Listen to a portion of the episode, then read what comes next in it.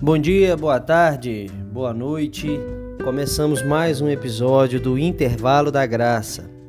Então se prepare aí, deixe reservado esse tempo para a gente meditar na palavra de Deus.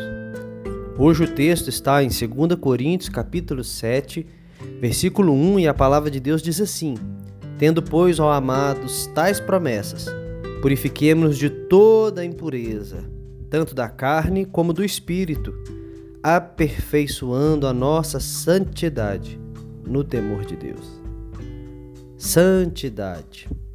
O texto fala para nós que, tendo em vista tais promessas, a santidade é uma resposta adequada à quantidade de promessa que Deus tem para nós, a quantidade de bênçãos que Deus nos dá e quantas dádivas Ele já nos deu, cabe uma resposta só: uma vida totalmente dedicada a Ele. O texto então diz para nós que nós devemos nos purificar de toda impureza. A purificação é obra de Deus. É Deus quem lava o nosso coração, como nós cantávamos para as criancinhas, né? O sabão lava meu rostinho, lava meu corpinho, lava minha mão e Jesus lava o coração. Quem lava, quem purifica, quem deixa limpo é Deus.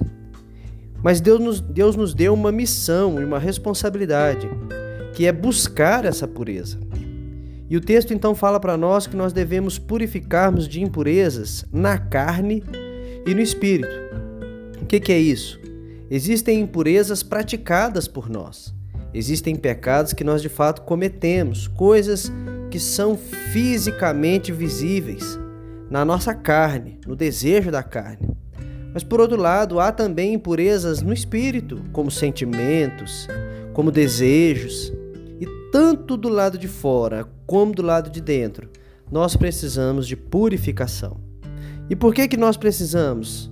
porque nós precisamos aperfeiçoar a nossa vida diante de Deus. Nós precisamos estar cada dia mais preparados para servir a Deus. Nós precisamos ter um espírito e uma alma que está sendo lapidada por Deus.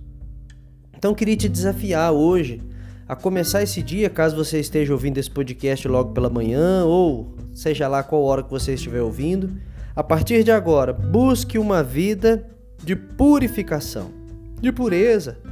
Livre-se daquelas más companhias. Afaste-se dos maus pensamentos.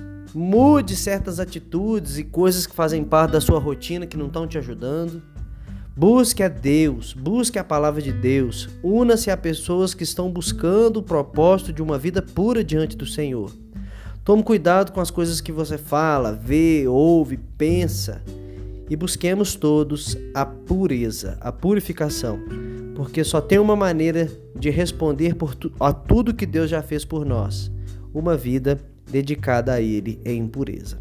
Então a palavra de hoje é essa: pureza. Que Deus nos purifique. Jesus te abençoe.